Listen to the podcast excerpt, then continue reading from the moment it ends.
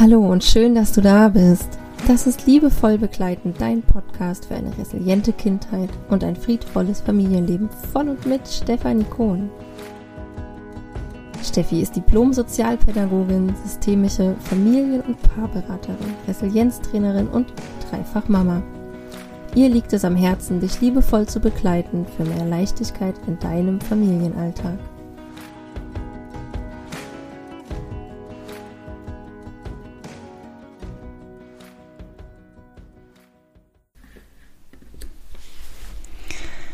Hallo und herzlich willkommen zu einer neuen Folge meines Podcasts Liebevoll begleiten, dein Podcast für eine resiliente Kindheit und ein friedvolles Familienleben.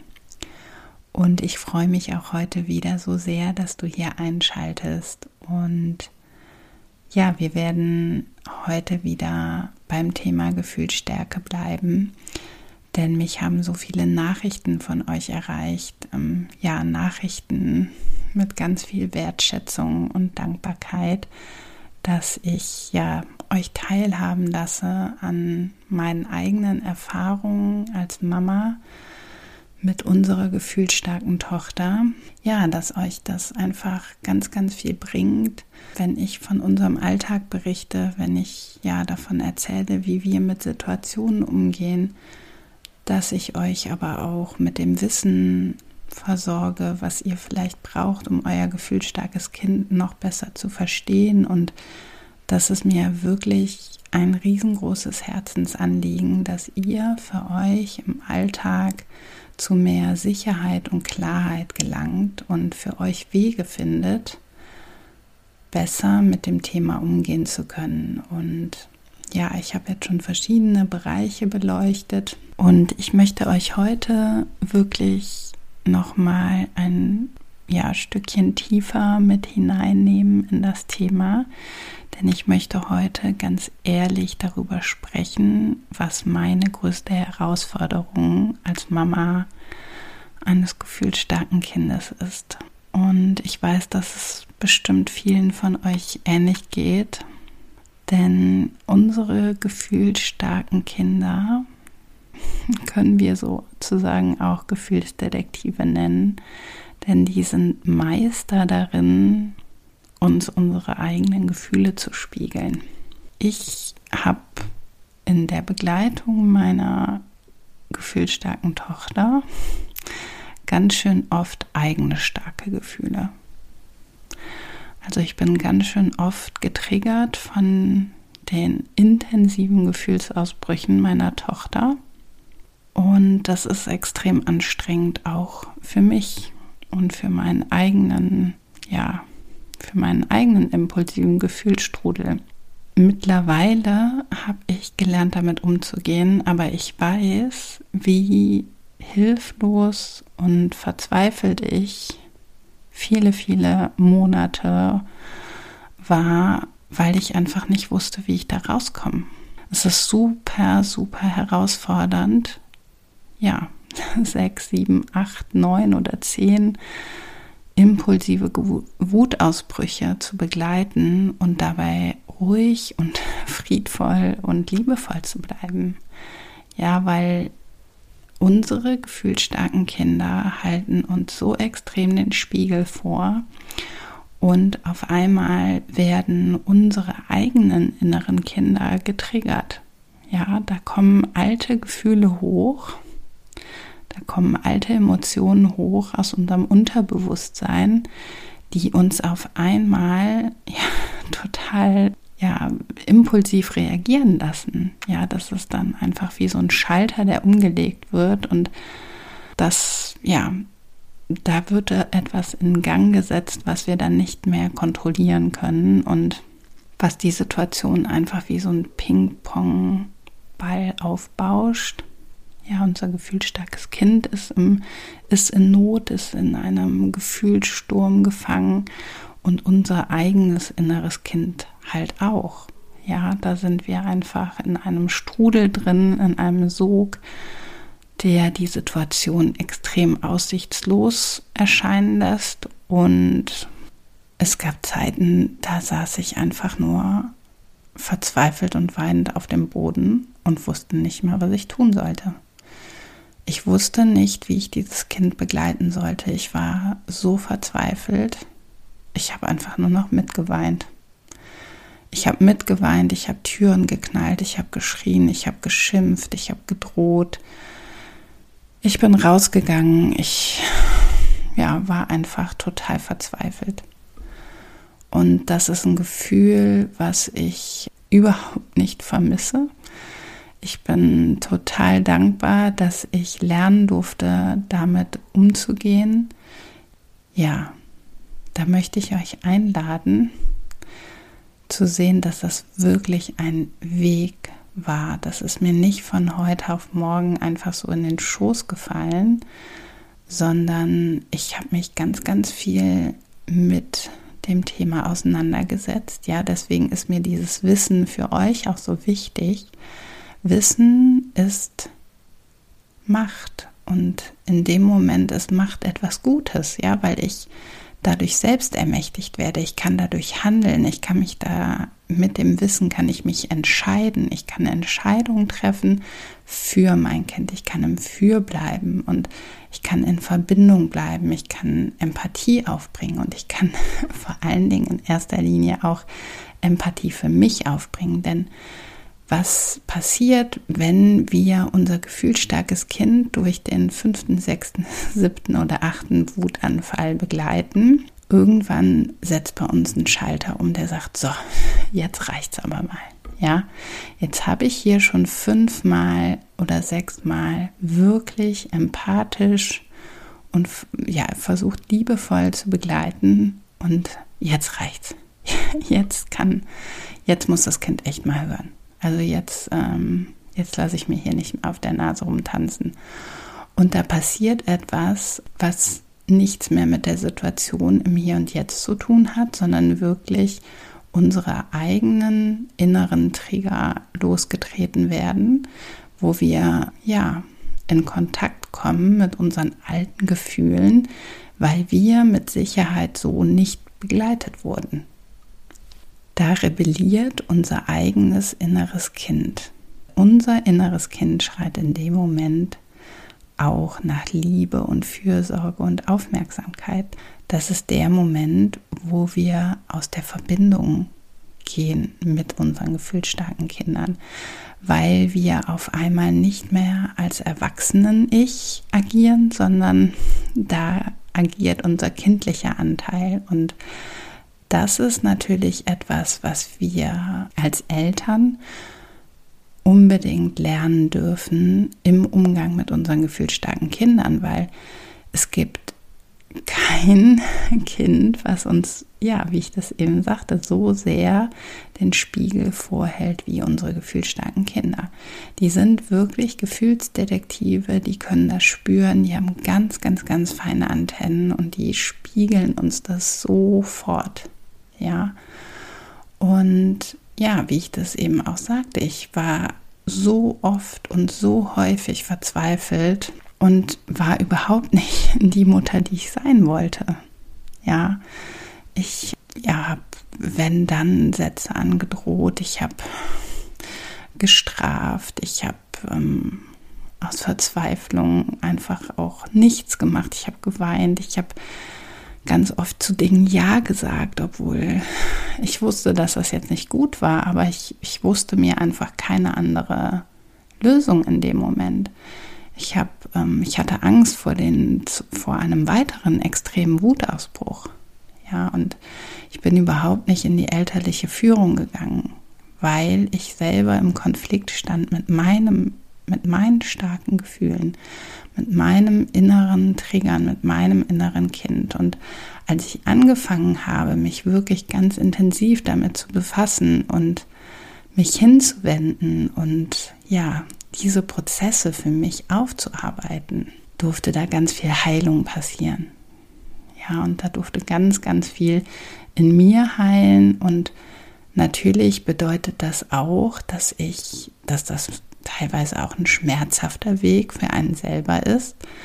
Denn sich mit dem eigenen inneren Kind zu beschäftigen und mit den eigenen inneren Glaubenssätzen zu beschäftigen, ist halt, ähm, ja, das kann eine sehr schmerzhafte Reise sein und gleichzeitig ist sie aber auch so, so heilsam und ein Geschenk für unsere Kinder, für unsere eigenen Kinder und für unsere inneren Kinder. Und das finde ich ist ein Riesenschritt gewesen in der Begleitung unserer gefühlsstarken Tochter, dass ich zunächst erstmal gelernt habe, mit mir selber ja Frieden zu schließen, innere Glaubenssätze zu transformieren, mein inneres Kind zu heilen und dadurch gerate ich nicht mehr so schnell in diese Wutspirale rein. Ja, ich bin nicht mehr getriggert oder ich bin nur noch sehr, sehr, sehr selten getriggert. Nämlich genau dann, wenn ich nicht gut für mich sorge. Ja, wo ich auch in der letzten Folge schon drüber gesprochen habe. Wenn ich nicht gut für mich sorge, dann kippen meine Bedürfnisse hinten über und dann werde ich auch schneller getriggert. Ja, und das ist halt ähm, ja ein Prozess, ein, eine innere, ständige und stetige Arbeit an mir selber, dass ich gut in der Begleitung bleiben kann, dass ich im Für bleiben kann, dass ich in Verbindung mit meinem gefühlsstarken Kind bleiben kann. Und ja, ich weiß, dass es ganz, ganz vielen von euch auch so geht, weil ihr mir das schreibt, dass ähm, ja auch ihr euch wünscht, nicht in diese Wutspirale einzutauchen. Denn wenn man da erstmal drin ist, dann kommt man da so schnell nicht raus. Ja, das ist wirklich ein, ein, langer Prozess, ein langer Weg, aber man kann das lernen. Man kann das lernen, Schritt für Schritt anzugehen und dadurch wird auch gleichzeitig die Begleitung unserer gefühlsstarken Kinder so viel leichter. Und was ich auch lange Zeit hatte, war ja, dieses schlechte Gewissen, was sich dann breit gemacht hat.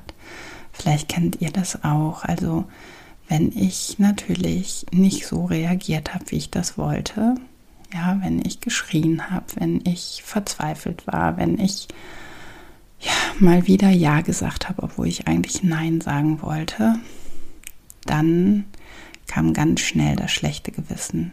Ja, dann war ich nicht gut genug, dann war ich nicht die Mutter, die ich sein wollte. Dabei wussten, muss ich das ja gerade wissen, nochmal als Pädagogin und ja sozusagen als Fachexpertin. Ja, wie kann ich dann bitte so versagen?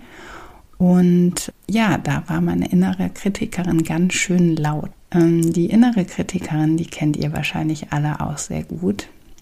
Wir reden nämlich mit niemandem so hart, gehen mit niemandem so hart ins Gericht wie mit uns selber. Und das ist etwas, ähm, ja, was ich auch in den letzten Jahren für mich total verändert habe. Ja, wo ich jetzt einen liebevollen Blick auf mich habe und meine innere Kritikerin, die ist nur noch ganz, ganz selten zu Besuch. Wenn die dann mal da ist, dann lade ich die mittlerweile auf eine Tasse Tee ein und ähm, ja, frag sie, was sie braucht, damit es ihr gut geht. Hm, anstatt mich dann auch wirklich darauf einzulassen. Denn was passiert, wenn wir diese innere Stimme zu laut werden lassen? Ja, wenn ich am Tag nicht so reagiert habe, wie ich das wollte. Ich sitze abends im Bett oder liege im Bett und ja, lass so die Situation Revue passieren und denk mir, scheiße Steffi, du warst boah, überhaupt nicht die Mutter, die du sein wolltest und Mensch, du kriegst überhaupt nichts hin und wie schrecklich und oh, jetzt hast du die schon wieder angeschrien und das hast du auch nicht richtig gemacht und den Geschwistern bist du auch nicht gerecht geworden und ja, und dann packt man natürlich immer noch noch eins und noch eins und noch eins drauf. Ja, der Haushalt sieht scheiße aus. Für die Paarbeziehung hast du ja keine Zeit genommen. Deine Freundin hast du auch nicht angerufen und, und deine To-Do-Liste hast du auch nicht abgearbeitet. Und wenn ich mir das alles so vorsage, was passiert dann innerlich in mir? Ja, dann bin ich voller Scham. Dann bin ich voller Scham, dann bin ich äh, vielleicht noch mehr voller Wut auf mich selber und komme aber überhaupt nicht weiter. Ja, diese Gefühle, die blockieren mich, die halten mich fest. Die bringen mich nicht dahin, wo ich eigentlich hin möchte, nämlich in die Selbstwirksamkeit, in eine liebevolle Haltung mir gegenüber. Und das finde ich nochmal so, so wichtig auch für euch, dass ihr einen liebevollen Blick auf euch selber habt, denn wir sind immer zu jedem Zeitpunkt auch Vorbilder für unsere Kinder und vor allen Dingen auch für unsere gefühlsstarken Kinder, die besonders viel Begleitung brauchen im Ausdruck ihrer eigenen Gefühlswelt, in, ja, in, in dem Beschreiben und Benennen von Gefühlen. Und da ist es so, so wichtig, dass ja, wir unseren Kindern da eine liebevolle Haltung vorleben, dass es okay ist, Fehler zu machen, ja, dass es dass wir gut sind, so wie wir sind, dass wir nicht perfekt sein müssen. Das finde ich ist ganz, ganz wichtig. Und das durfte ich für mich in den letzten Jahren wirklich transformieren und lernen. Und das gemeinsam mit der Heilung des inneren Kindes ist so, so wertvoll und ähm, hilfreich im Umgang mit meiner gefühlsstarken Tochter. Ja, dadurch gelingt es mir, jetzt viel sicherer und klarer und ja, mit einer elterlichen Führung auch ein liebevolles und klares Nein formulieren zu können. Natürlich bin ich auch immer noch mal getriggert, ja, gerade wenn es beleidigend wird. Das kann meine Tochter sehr, sehr gut. Dennoch weiß ich, dass es nicht, also ich nehme das nicht persönlich. Es hat nichts mit mir zu tun in dem Moment. Und wenn du das geschafft hast, ja, dann ist das ein Riesenschritt. Und ja, ich finde das ganz, ganz wichtig, euch da auch mitzunehmen, auch so ganz, ganz ehrlich mitzunehmen, dass das ein Weg ist und ähm, dass das Zeit braucht, dass das viel innere Arbeit ist und dass es sich so, so sehr lohnt, loszugehen hinzuschauen, bewusst hinzufühlen, ja, und auch sich selber erstmal so anzunehmen, wie wir sind, zu jedem Zeitpunkt. Und du tust zu jedem Zeitpunkt das Bestmögliche. Ja, du bist zu jedem Zeitpunkt die bestmöglichste Mama für dein gefühlsstarkes Kind oder der bestmöglichste Papa für dein gefühlsstarkes Kind. Das ist ganz, ganz wichtig, dass du dir das auch ganz liebevoll selber sagst. Ja, ich hoffe, ich konnte dir mit diesem ehrlichen Blick heute nochmal ein bisschen mehr Einblick geben in das Leben mit einem gefühlsstarken Kind. Mir ist es wirklich sehr, sehr wichtig, dass du ein authentisches Bild davon bekommst, dass ähm, ja mir auch als Expertin nicht alles in den Schoß gefallen ist, sondern dass es einfach viel, viel innere Arbeit ist und dass es sich aber so sehr lohnt, weil ich jetzt wirklich weiß, wie es sich anders anfühlt. Ja, ich kenne beide Seiten. Ich kenne die Seite, wie es sich anfühlt, ja, wenn, wenn man hilflos ist, wenn man ohnmächtig ist, wenn man einfach nicht mehr kann. Ja, wenn man auch sich vielleicht wünscht, das Kind wäre nicht da. Ja, auch diese Gedanken kenne ich und das ist halt krass, das wirklich auch auszusprechen. Sich zu erlauben, dass das da sein darf, dass es nichts über deine Mutterliebe aussagt. Ja, also es gab Zeiten, habe ich mich so stark verurteilt dafür, dass ich das denke. Aber es ist halt unglaublich herausfordernd, jeden Tag, ja, mit dieser Impulsivität zu leben, jeden Tag auch die Gefühle und Bedürfnisse der anderen im Blick zu haben, mit noch den eigenen Bedürfnissen und Gefühlen und dann auch noch die des Partners.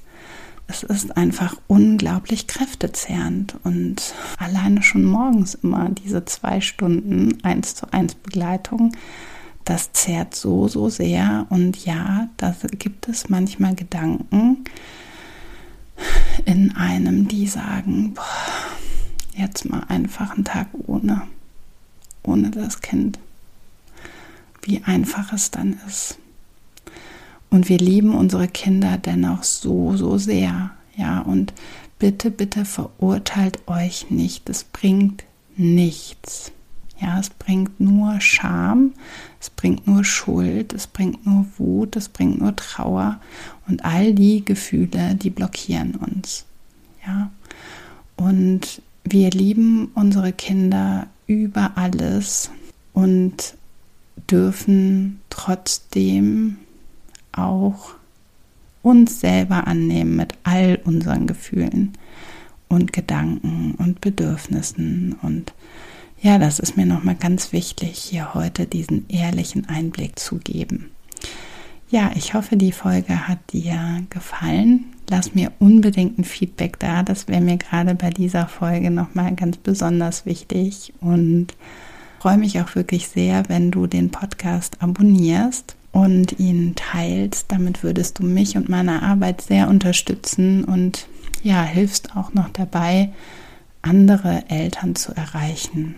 Ja, andere Eltern, die genau das vielleicht hören müssen, damit es ihnen besser geht. Ja, damit sie vielleicht wissen, ich bin nicht alleine. Und ihr dürft gespannt sein. Ich arbeite im Hintergrund gerade an einem wirklich, wirklich tollen Workshop für euch, den es bald, bald, bald geben wird. Und ja, bleib hier auf jeden Fall dran, schalte weiter ein, dann wirst du die Neuigkeiten auf jeden Fall mitbekommen. Und ich wünsche euch jetzt einen wundervollen Tag, ihr Lieben. Schön, dass du dabei warst. Und ich wünsche euch jetzt einen wundervollen Tag, ihr Lieben. Schön, dass du dabei warst. Bis zum nächsten Mal. Mach's gut. Tschüss. Das war Liebevoll begleiten, dein Podcast für eine resiliente Kindheit und ein friedvolles Familienleben. Von und mit Stefanie Kohn. Du glaubst, dein Kind ist gefühlsstark? Ein Test bringt Klarheit. Finde mit Hilfe von 31 fachlich fundierten Fragen heraus, ob dein Kind gefühlsstark, hochsensibel oder temperamentvoll ist. Lerne dein Kind besser zu verstehen und liebevoll zu begleiten. Mehr dazu auf www.liebevoll-begleiten.com slash gefühlsstarke Kinder. Alle Links findest du auch in den Show Notes zu dieser Folge.